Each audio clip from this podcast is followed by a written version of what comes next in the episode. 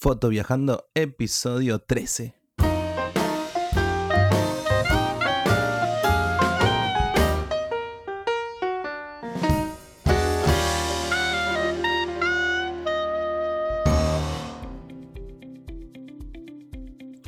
Muy buenas a todos y bienvenidos a un episodio más de Foto Viajando, el podcast en el que hablamos sobre viajes y fotografía. En el capítulo de hoy seguimos con la serie de Uruguay y es que vamos a conversar sobre un lugar que se encuentra en el departamento de Maldonado. Sí, otro más en el departamento de Maldonado porque ya habíamos hablado de los pozos azules, pero hoy vamos a subir el cerro Pan de Azúcar. Si vamos a Maldonado o si nos dirigimos a otros departamentos como Rocha, no lo vamos a poder evitar porque el Cerro Pan de Azúcar se va a poner en nuestro camino seguro. Está muy cerquita de Piriápolis y a diferencia de los demás cerros que nos encontramos en la ruta, el Pan de Azúcar destaca por un gran mirador que tiene con forma de cruz en su cima. Con sus 423 metros de altura, el pan de azúcar es un gigante que se asoma sobre el departamento fernandino, que es como se le llama a los habitantes de Maldonado. Podemos hacer un ascenso hacia la cruz y observar desde arriba toda la llanura que lo rodea, incluyendo la reserva natural que se encuentra en la base. Vale agregar también que este predio es de la Intendencia Municipal de Maldonado y por lo que es y por esto la entrada es totalmente gratuita tanto para el parque como para la reserva, aunque para la reserva, si mal no recuerdo, se podía hacer un aporte ahí para la conservación de, de la fauna, no lo recuerdo bien. ¿Qué actividades podemos hacer en Pan de Azúcar? Bueno, está la reserva de Pan de Azúcar, es está en la base del cerro y que lo que vamos a encontrar es la reserva de fauna autóctona y estación de cría, así es como se llama. Vamos a poder observar diferentes especies de la fauna local, que según estadísticas propias de la reserva, se encuentran hoy en día más de 250 ejemplares de alrededor de unas 55 especies nativas de nuestro país. A su vez, está, esto está rodeado por arbustos y mucha flora que también es autóctona. Podemos observar ejemplares de carpincho, zorro, yaguareté. Y dentro de la reserva se encuentran algunos laberintos, que son unos paseos, en los que recorres una zona que está muy frondosa con, con, flora autóctona y que te permite observar diferentes especies que se encuentran allí, entre ellos eh, hay gato montés y otras especies. Luego tenemos el ascenso al Cerro Pan de Azúcar, que sin duda es lo mejor del parque y que tiene unas vistas desde el mirador que les decía antes que están impresionantes.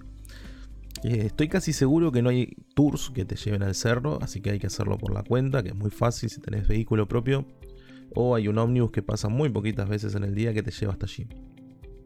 Hasta hace un tiempo llegabas al parque, ibas, seguías la señalización hasta lo que era el comienzo de la subida, sin pasar por ningún tipo de control. Hoy en día ya han ido agregando una serie de controles para lograr contar cuántas personas suben y cuántas bajan. De esta manera también se te piden que demuestres cuánta, cuántas botellas de agua llevas. Primero para verificar que lleves agua para, el recorrido y además así evitando la contaminación. Esta parte creo que es muy interesante porque la gente evite dejar basura en el camino. Aunque como siempre se puede ver botellas y plástico ahí en el camino. Y bueno, acá entra un poco la conciencia de cada uno y la responsabilidad de cuidar el lugar. Algo que deberíamos hacer siempre. Algo que me pareció muy interesante es que antes de subir te dan todas las recomendaciones necesarias para, que, bueno, que tengas una buena experiencia, que antes no, no lo hacían. Hay ahí guardaparques que te van explicando todo. Te dicen que la dificultad del ascenso es media alta, por lo que debemos prestar atención y seguir las recomendaciones previas, que en algunos sectores hay que treparse a las piedras y que son bastante altas, pero no es nada que no se pueda hacer. Y bueno, y que a la hora de subir tenemos que tener algunas cosas en cuenta. Por ejemplo, que la ropa que debemos utilizar es principalmente un calzado cómodo, que hay que evitar a toda costa los championes con suela lisa, lo mejor es el tipo de running o trekking, y que estos nos explican que, que son los mejores porque se agarran bien al pie y nos dan mayor seguridad.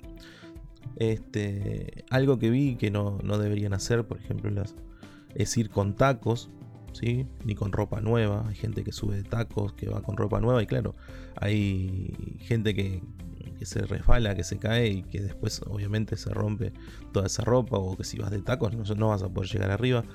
He visto gente que ha tenido que abandonar el trayecto, ¿viste? Por no, por no tener la ropa adecuada.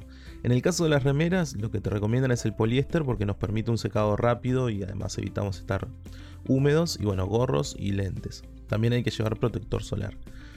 Eh, con respecto al agua, se recomiendan 2 litros de agua por persona, pero en realidad cargar con 2 litros de agua puede ser un poco difícil, así que con un litro, un litro y medio yo creo que está bien. El horario del ascenso está permitido a partir de las 8 de la mañana y la, última hora para subir es a las 3.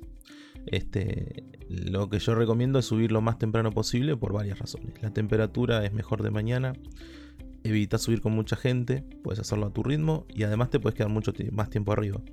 Los lugares que, vas recorriendo, en realidad el, sendero tiene algunos cursos de agua, son muy poquitos, pero claro, lo que pasa es que cuanto más personas suben, más veces se pisa eso y queda todo más resbaloso. Entonces si lo haces por la mañana evitas que mucha gente haya pasado por ahí y que todavía esa parte está seca. Bien, después hay algunas normas que son las que les decía recién, no, salirse del camino, no cumplir con las normas, lo que tiene son sanciones, bueno, ellos te dicen cuando te dicen que el incumplimiento de las normas puede ser motivo para llamar a la policía. Y bueno, lo que queremos es lo que menos queremos es pasar un mal momento. A lo largo del recorrido se pueden ver algunos rescatistas que están al servicio ahí por cualquier duda o accidente que surja. Y además, si, si te perdiste, si no sabes dónde, dónde seguir el camino, les puedes preguntar a ellos. El recorrido está marcado con flechas amarillas, que si las seguís no va a pasar nada. Lo que hay que evitar es salir del sendero, hay muchos lugares donde hay algunos barrancos. Y bueno, y si hay cruces rojas o algo rojo, no vayas por ahí porque es, es el mal camino. Hay personas que suben de todas las edades y la verdad que lo que se logra, la recompensa que te da el cerro arriba es, es una vista 360 totalmente panorámica de los alrededores, que es toda una, la llanura de, Uruguay. Se puede ver Punta del Este y se puede ver Piriápolis también. Bueno, una vez arriba está el mirador, que ya le habíamos dicho, ya les había dicho que era en forma de cruz. Es un mirador panorámico de, de 1933 y que tiene una altura de 35 metros. Para llegar arriba hay que subir unos 100 escalones más o menos y, y las vistas son increíbles. Bien, ¿cómo llegar al Cerro Azúcar? Bueno, está ubicado a 102 kilómetros de la capital del país, que es Montevideo. Se encuentra sobre la ruta 37 y bueno, desde la capital se toma la ruta interbalnearia y luego unos pocos kilómetros por la ruta 37. Desde Piriápolis, que es la ciudad cerquita que está ahí, tenemos que tomar la ruta 37 y ahí son unos 7 kilómetros aproximadamente. Allí el horario del parque de la zona de, que no es ni el cerro ni, ni la reserva, está abierta de 7 a 18 bueno, y la gente va ahí a pasar el día, a comer, que tiene juegos para niños, hay lugares para almorzar, hay estacionamiento. Y bueno, y después de, y bueno, y después de, subir al cerro, de visitar la reserva de flora y fauna, podemos visitar los, pozos azules, que ya hablamos en otro capítulo. También están está el castillo de Piria, y bueno, hasta acá el capítulo de hoy en el que hablamos sobre el Cerro Pandazúcar, uno de los lugares de Uruguay para visitar después de la cuarentena cuando hagamos turismo interno por nuestro país. Y bueno, eh, los espero el próximo lunes para poder seguir con el curso de introducción a la fotografía, el tercer capítulo. Y bueno, si este capítulo te fue útil, voy a agradecer mucho tus 5 estrellas en iTunes, me gusta en iVoox y seguir en Spotify. Hasta el lunes. Chao, chao.